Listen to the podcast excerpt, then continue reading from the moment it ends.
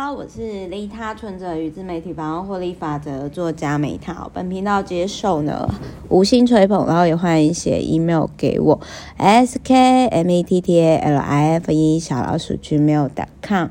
那么在今天呢，就是我想要跟大家分享，就是我当初不知道为什么就因缘际会的看到这一本书哦，然后我必须要说呢。这一本书应该是我会留校查看的一本书，为什么？因为它其实让我非常非常的惊艳。呃，怎么说呢？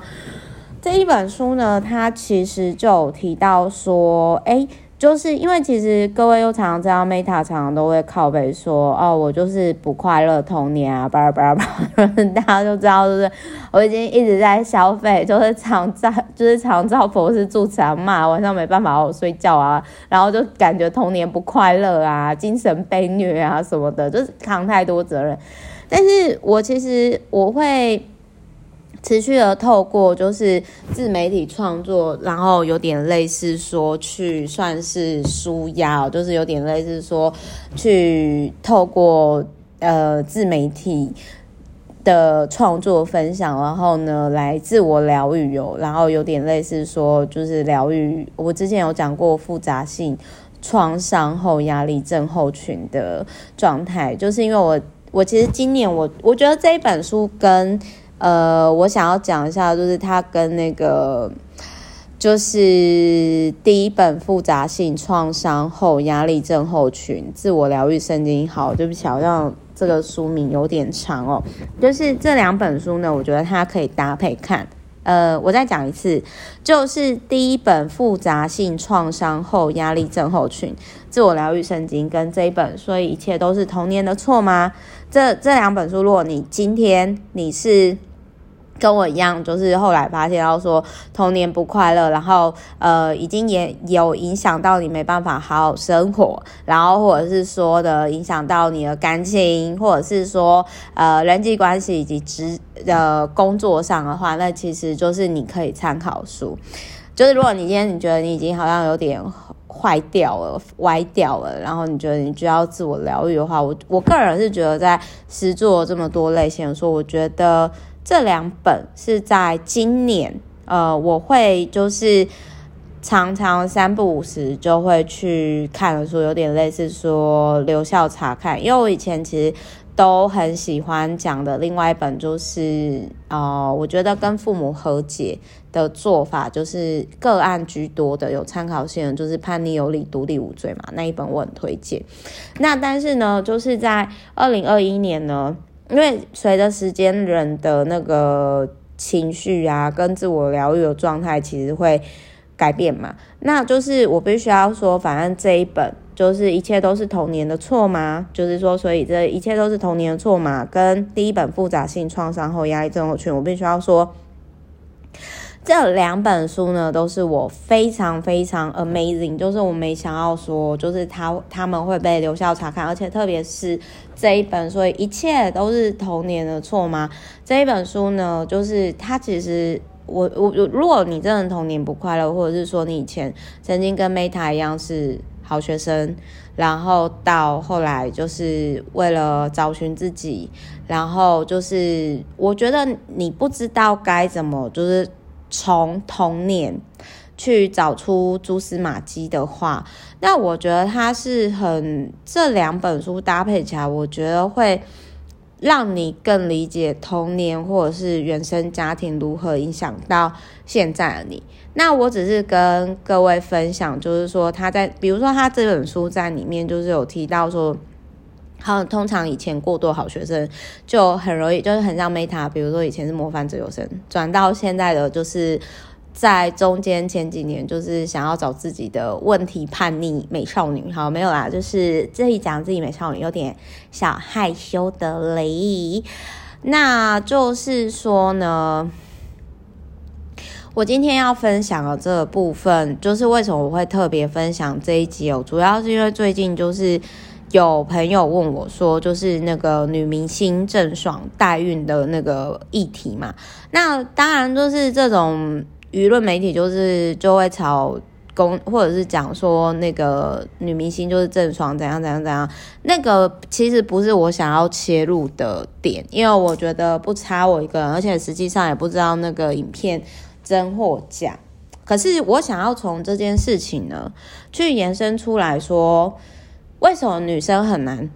做自己？因为其实就是很多，我有很多 V V I P 是跟我提到说，特别是女生有跟我提到说，Meta 你知道吗？就是真的很难像你这样做自己。但是我必须要说，就是因为我待会会解释这一本书里面，因为我曾经经历过类似的状况，所以我后来又真的觉得说，哦，那个如果我讨好一切，然后符合社会期待，我都不快乐的话。那这样很亏耶！我我想要人生有一段时间，可能就是为自己而活一段时间。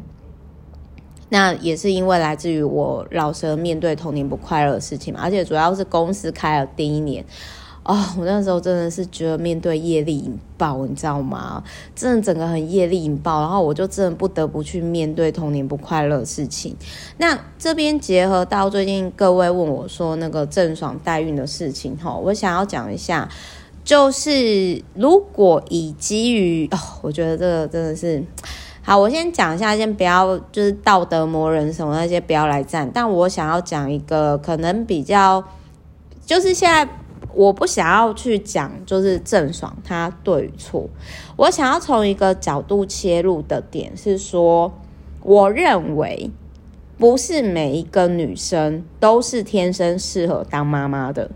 特别是童年不快乐的女生，就是那种不是物质上的，而是说你的童年生活有没有办法表达自己内心真正的感受。还是说，如同这一本书里面一样，就是说，因为我觉得我以前就是我没有办法，就是我书里面我自媒体百万获利法则里面有提到，就是说课题我就是以前的 Meta 是演出来的模范生的 Meta，可是内在真实的 Meta，因为他会觉得说，哦，好像真实的 Meta 会觉得说，哎，如我好像如果我没有成绩很好，或者是我很优秀，还是很可爱，我就不值得被爱，所以我就在长时间压抑的状况下呢，我一直。活出课题我的 Meta，可是我忽略个体我真实的 Meta，所以导致于后来，当我发现到说，其实我童年长期不快乐，就后来各位也知道嘛，就大暴走啊，什么就是环游世界啊，什么时候就是开始变成从以前很乖的学生，到现问题暴走少女这样子。那这边回过头来，就是说，呃，如果就是。代孕这个制度哈之后，或者是说之后科技更进步，可以有一个更好的方式，比如说 AI 帮忙代孕哦，或者是男生可以帮忙代孕，然后这种代理孕母或代理孕男或者是代理 AI 呢，可以就是能够有更好配套措施的话，那我觉得这个是更好的，我觉得这是比较。圆满的方式啊，那像我自己来说的话呢，我自己就是并没有呃，我完全至少到目前为止啊，就是我完全就是对生小孩啊一点兴趣也没有，所以我个人是觉得说。今天，呃，郑爽她自己就是找代理孕母，先不管她后面的行为啦，就是我个人是觉得说，搞不好她自己也是会觉得说，她并不会想要怀孕。生小孩，所以他在各方面的权衡之下，他找了这个方式。但是后续的那个做法，呃，因为我也不知道实际上他到底真的有没有弃养。虽然我自己是不会这么做，因为我如果说决定要生小孩，不管是我自己生还是找代孕，我就一定会把他养到大。因为我我是超有责任感的人，就是各位从我帮忙常常骂啊，毛小孩照顾二十年以上啊，就我已经讲很多次，我不想再讲。好，那但是我这边我想要讲一下。我从以前，哦，就是他在一本书里面所提到，就是说，呃，我从以前我就觉得很奇怪，就是社会就是要洗脑我们一个概念，就是那时候我就觉得很奇怪，为什么女生一定要在三十岁前结婚生小孩？就是你知道，就一直被洗脑，就是说世上只有妈妈好，可是事实上我遇到就是我妈就真的对我不好啊，呃，就是她给的好不是我要好啦，然后或者是说。呃，女生只有做过母亲才是一个完整的女人。然后我心里就觉得，因为我后来经历过不快乐的童年，我就觉得说我做完模范生，我也没有很快乐啊。那如果我不快乐的话，我干嘛要做完整的女人？我不，我不能够做残缺的女人嘛。我做残缺，当然我很快乐；我不完美，我很快乐，可以啊。然后母爱往往最无私的，可是人只要是人，就一定会偏心的啊。所以就是。很多人就是其实其实就包含，比如说我很谢谢大量阅读以后，然后让我会去从不同的角度去思考，就包含比如说之前我就觉得很奇怪，为什么女生一定要在三十岁前结婚生小孩？然后后来各位也知道嘛，就是我不是后来看了《七周遇见对的人》，然后我就想说，哦，那有人四十岁才结婚生小孩啊，那我应该是也可以吧？反正就是就。我很感谢，就是说透过大量阅读，然后会让我去思考一些事情。然后我不知道是不是因为我这种个性的关系，所以我其实像我高中那个时候，就是我就有被踢，就是那个女同志告白过。但是我必须要说，就是说我自己可能因为我会觉得说，我觉得 T 也没有什么不好，但是可能因为我本质上还是比较直女吧，所以。OK，反正就是他这里，他里面他就有提到说，被制度化的母性，就是很多人会觉得说，代理孕母找代理孕母呢，跟自己的小孩子是不一样的。那父权社会对于母性呢，就是说等于说，母亲呢必须要把孩子的利益置于前面之类的，女生必须就是妈妈必须要无私的。那他其实这里他有提到说呢，在成为母亲的过程当中，就是我里面我所提到，就是主体之我，就是个体我。我书里面自媒体百万获利法则里面有提到个体我、真实我跟客体我，就是对外呈现的拉扯哦。就是他说呢，就是社会对女性严苛的标准，哦，就是。会从怀孕这件事情开始崩溃，就有点类似说，我本来是少女的，我应该要维持好身材的，要化妆，结果怀孕的时候就是啊，被要求要吃胖一点，不要洗头，不要化，不要化妆，就是会变成说，在从以前的少女跟妈妈的这边是 struggle，那所以就是呢，这边我超认同，就是说其实。像我自己，我是我是真的觉得啦，就是我知道，就是我那些有怀孕生小孩的妈妈的女性朋友，不是故意的，但是我真的的确有遇过，就是有些人，他们就真的会觉得说，呃，如果一个女生她始终不生小孩的话，她会被认为是不完整的。那所以我那个时候我就想说，好，那我就找没有生小孩，但是过得还我可以的。参考女生范本，那我之前就是有分享《安详快乐死》嘛，就是阿信阿信那个编剧嘛。那我之前也有讲过他的 podcast，就《安享快乐死》，就是他跟他先生很相爱，可是呢，他们一辈子都没有生小孩。然后，而且那个阿信的编剧是在四十岁还是五呃四十岁以后，四十几岁以后才嫁给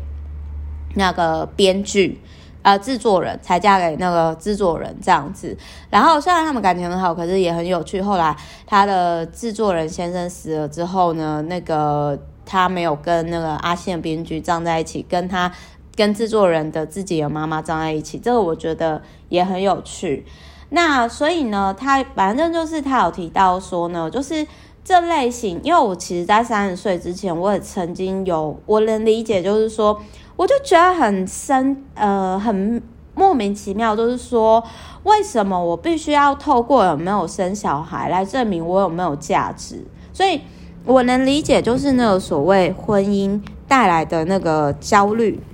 就是婚姻带来的那个焦虑，就是很多人就会说啊，那个几岁结婚太晚啦，结婚太晚啦，然后就是一直去。各位知道，你知道，在这种父权社会下，就我刚刚所讲的那个想法，就是你知道，你要反洗脑，真的是很辛苦，你知道吗？然后还有一件事情，就是他有提到说呢，其实当你今天就是当个好妈妈，无时无刻不优先考虑孩子，展现完美的形象，这是很反人性的。然后他有提到说，其实事实上并不存在。就是可以一直持续爱一个人的状态，因为人性都是自私的嘛。所以就是呢，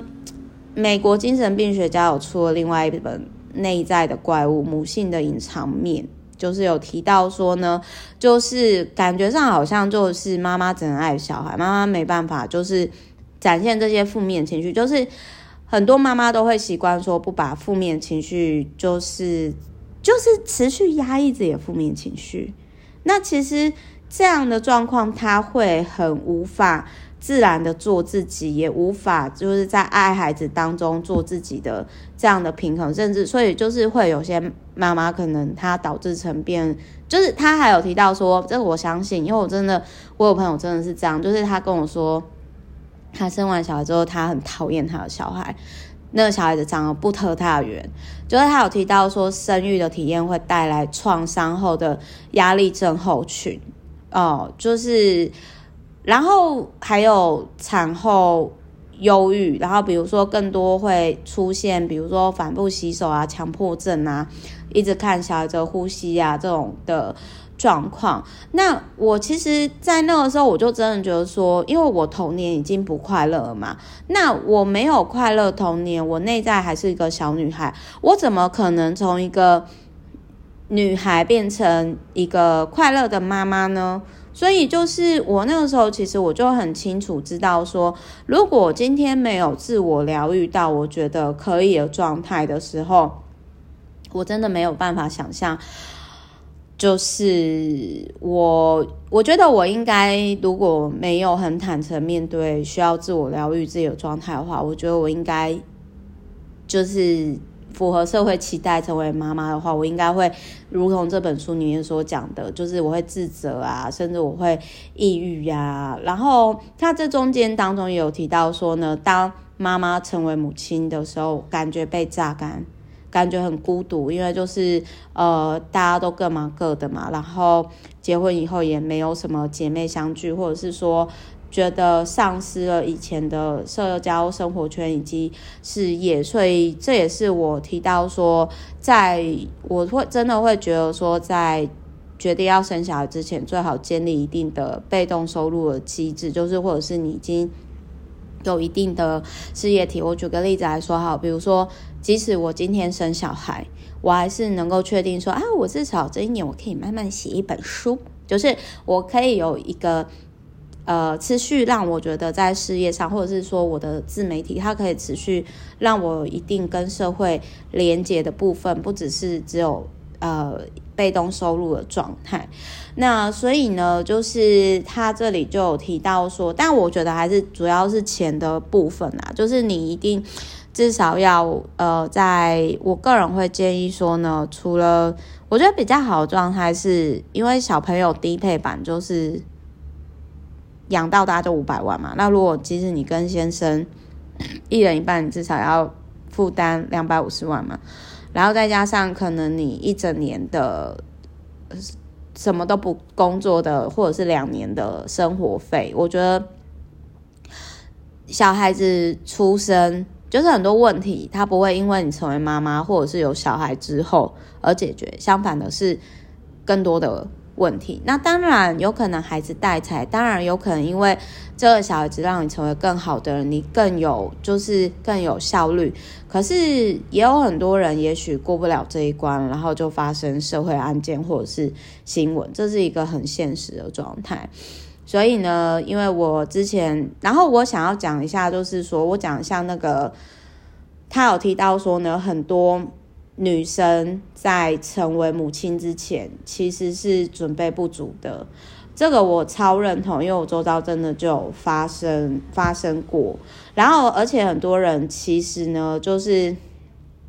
会会发现到说，原来就是。当妈妈哦，或者是生小孩，真的不是，真的不是，就是如同他们所想象的。然后再加上呢，父权社会又。就是又洗脑嘛，就是可能大家会觉得说，哦，女生要生小孩才完整啊，什么这这，我觉得在某些程度上，这种就是很洗脑的一些事情，因为怎么可能所有女生都适合当妈妈？就像不是每个男生都适合当爸爸啊，所以我也不知道我适不适合。虽然有我有很多 VVIP，他们是说就或者是我的厂商，他们是说 Meta，我觉得我很好奇，像你这么，因为他们会觉得我其实。这我会有点害羞，但我必须要说，我并不觉得我自己聪明，可能是有些观点比较另类。但是就是我会有一些厂商，他们会说，哎，很好奇，说 Meta，如果你今天的小孩子哦，不管男生女生，我很好奇他会是什么样的神童。然后我就说，啊，神童这就不用讲了，就是可能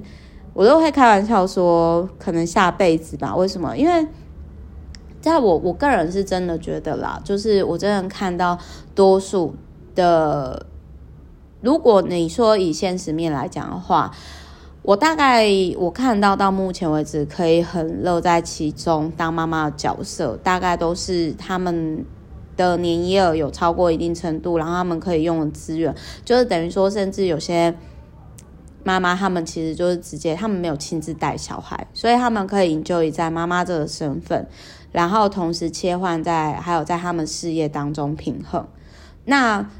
当然，我并不是说呃，就是钱没有，就是营业额没有到一定程度就不能够当妈妈，或者是不能够结婚生小孩，这是每个人选择。只是我自己知道，说我想要什么样的生活品质。所以呢，我个人是我想要讲的是说，因为我之前常照。都是助产妈的经验，真的就已经让我有创伤后压力症候群。就是各位可以知道，就是一直持续到现在，我都还是在自我疗愈当中。那我就在想说，那好，如果我还没有恢复，对啦，这后来的这十十年多是还玩得挺开心的。可是我觉得我还是没有完全的、完全的，就是从以前过度帮家人扛责任的那个创伤。走出来，所以我我觉得就是说，我还想要再持续的跟自己约会一段时间，而且我真的是觉得说，我并不觉得就是当就是只有做过妈妈才是一个完整的人，因为我个人是觉得说，其实在我因为因为如果真的是这样的话，那怎么会有那种就是。啃老族啊，或者是社会新闻的那些，所以我想要讲的是说，我今天我讲了这么多，是如果你今天跟我一样童年不快乐，你真的可以看，所以一切都是童年的错吗的这一本书，然后再加上搭配第一本复杂性创伤后压力症候群自我疗愈圣经这本书。搭配起来，然后你再决定你是是否要结婚生小孩。然后呢，我这边我想要请大家去思考，就是说，如果今天代理孕母不只是代理孕母，还有代理孕妇，还有代理 AI，那是不是郑爽这件事情呢？其实就可以朝另外一个议题去思考。这样子，但是我没有想要讲他对与不对，因为我们毕竟不是当事人。但是我只是想要讲说，就是为什么，就是我觉得如果代孕的这个科技更进步的话，那可以就是让女生跳脱出时间以及各方面被剥削的状况。然后我想要讲一下，我相信世界上。不是只有妈妈好，有时候呢，陌生人会比亲人好。然后呢，我也相信呢，女人不是只有做过妈妈才是一个完整女人。那如果我们没办法完整，又没有差，做不完整的快乐不好吗？然后还有，为什么一定要三十岁前结婚生小孩？就是每次就是被讲到说哦，一定要生啊，或者是说哦，结婚就完。我就心里就想说，所以我们是那种配种的。那种宠物吗？还是什么的？就是为什么就是一定要生育呀？为什么我们我们这甚至有时候我都会想要说，呃，这种讲法好像就是把我们当成那种什么种猪，是不是？就是配种的那一种，然后就是我都会很翻白眼。所以总之呢，就是。美国诗人女权主义者里，其他有提到制制度化母性的概念，就是父权社会对母性过度的期待。然后看完之后，我就觉得说：天哪，我有共鸣的，居然是很浪漫的诗人，或者是女权主义者。后心就想说：啊，那我在父权主义下应该不太会快乐。好啦，这边有点离题了，但是我想要跟各位分享，就是。如果你今天你想要更理解自己，你可以去探索你的童年。那么，所以一切都是童年的错吗？跟第一本复杂性创伤和压力症候群自我疗愈圣经，我觉得这两本书非常非常的棒。至少在这一年内，我会持续的留校查看，然后希望对于大家能够有所帮助。好，我是 Meta，那我们就明天见啦，拜拜。